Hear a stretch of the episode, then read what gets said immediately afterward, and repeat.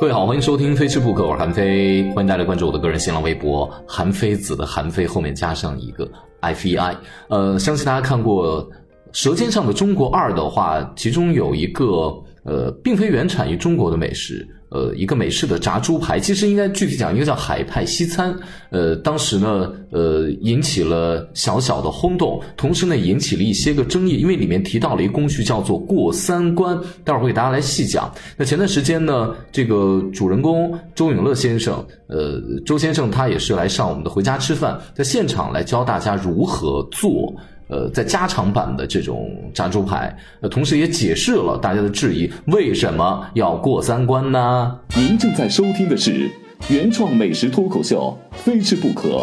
谁听谁变瘦，谁转谁最美。主播韩非，不是韩非子。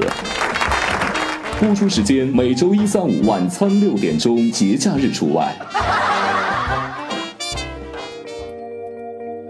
要是并非专业人士的话，可能很多人都不在乎什么叫过三关，或者过三关它具体是一个什么样的含义，或者索性就忽略过去了。过三关其实就是给它呃用鸡蛋呃包括面粉来给它来回这么裹，反复要进行几次啊。那按道理裹一次就 OK 了，很多人就觉得干嘛要那么多此一举呢？是不是就是呃上海人讲究那个调调那个细致，我就得这么来？然后呢，甚至于有人质疑为太矫情了。啊，呃，待会儿我给大家来解释为什么要过三关。呃，首先给大家介绍一下什么叫海派西餐啊。呃，海派西餐呢是上海特有的，上海特有的一个，就是在呃上一个世纪呢，大概接近于一百年前吧。呃，上海呢来来了很多的租界呢，来很多的西餐厅，因为外国人嘛，呃，所以各种各样的西餐厅就来了，有不同的口味，包括法式的、意式的、俄式的、英式的、德式的各种各样的流派。呃，你比如说俄式里面比较受欢迎的就是罗宋汤了。呃，那呃，像这个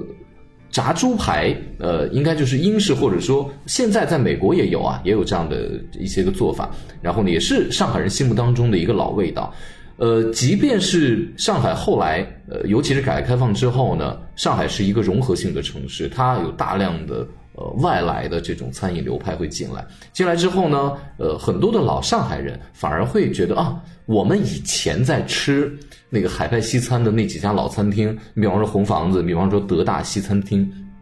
就怀呃就是怀念那样的老味道。就包括像很多的上了年纪的，我上次见过六七十岁的。呃，这个北京的一些个呃，曾经在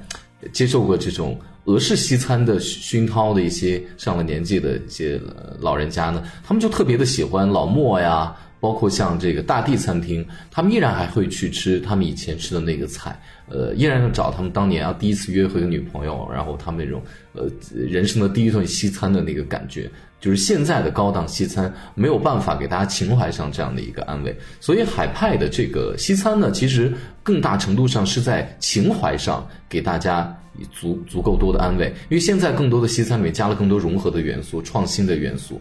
但是我们也不能忘了当年的一些新鲜的事物、创新的事物，在现在而言的话，其实就已经是老味道了。而这个海派西餐呢，就是上海人中西结合的一个菜式，然后按照。上海人本身的一个口味特点，比方说比较嗜甜，比方说比较喜喜欢这种细致的慢功夫做出来的东西，改良出来的一种西餐。呃，来说说这个周先生啊，呃，他小的时候呢，家里面呃是家庭情况比较好的，人家也是名门望族，所以每到周末的时候呢，他的父亲啊就会呃带着他，然后甚至于他的一些同学经常带他们去吃一些西餐，包括在家里面呢也会做一些西餐。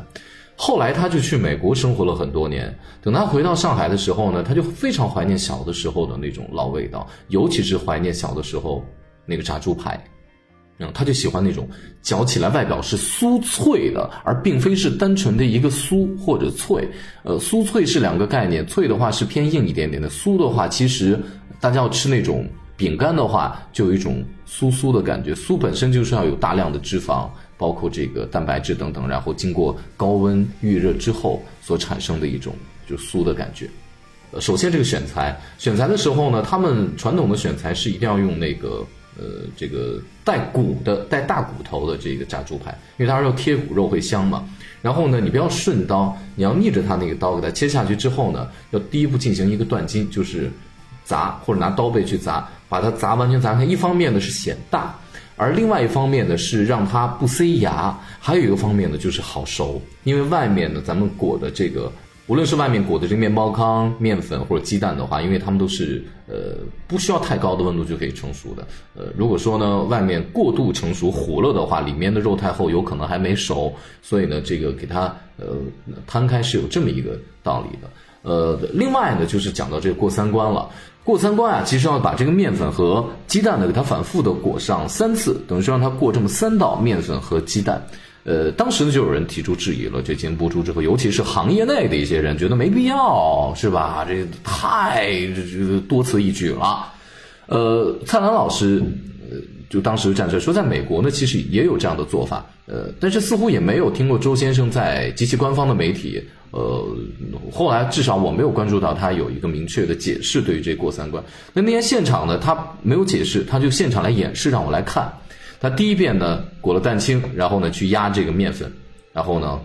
啊裹上了，但是呢稍微一抖了，因为很薄，你就发现已经有肉露出来了，已经有就是肉露出来了，就好像咱们那个手掌纹中间那。手掌的那个、那、那、那个、那个纹路，那个那块是裹不上的，然后所以他要再进行第二次、第三次，保证它三百六十度无死角的严丝合缝的裹上。那这个就比较容易解释了，为什么呢？因为我们裹的目的是什么？裹的目的就是因为蛋清包括面粉呢，呃，尤其是鸡蛋啊，它在六七十度的温度下就已经变态成熟了。成熟之后呢，它就会不会让油进去了，就是有一个阻油的一个很大的过程。另外呢，油不会进去之后。高的温度就不会太多的进去，它就不会迅速的脱水。那这样的一方面避免不要太油，还有一个很重要的一点是，如果油进去的话，高温会把肉里面的水分迅速逼出来，就相当于把海绵的水给它捏掉了。你在吃这个肉的时候呢，就非常的老。那那天现场呢，把它咔哧咔哧咔哧切开，切开之后我嚼了一下，当然它对面包糠也有很很多的讲究，它用那种大块的面包糠，相对来说吸油也是比较少的。然后我嚼在嘴里中，那口酥脆，真的是我前所未有的。对于油炸食品，我突然间改观了。因为我以前觉得油炸的东西呢，会给身体过多的负担，热量太高。嗯，而且我本身就觉得油炸东西不见得一定会做的特别的好吃，尤其是吃了美国的油炸的东西之后，我就是自身不是特别的喜欢油炸。然后我那天吃之后，那个酥脆的感觉，外头真的吃出了一种饼干的那种酥脆感。完了以后，你再吃到里面的肉的白肉，你往下捏，它肉里面的水分会往下流，感觉棒极了。然后一定要蘸什么？一定要蘸着辣酱油，这是上海菜，包括广东菜里面经常用到的一个蘸料，叫辣酱油。呃，有人不认为它是酱油，有人就认为它是一个酱料。说一下，就之前呢，我在读一个日本的米其林厨师的书的时候呢，他是讲了他在法国、欧洲这地方在学厨的时候，他发现啊。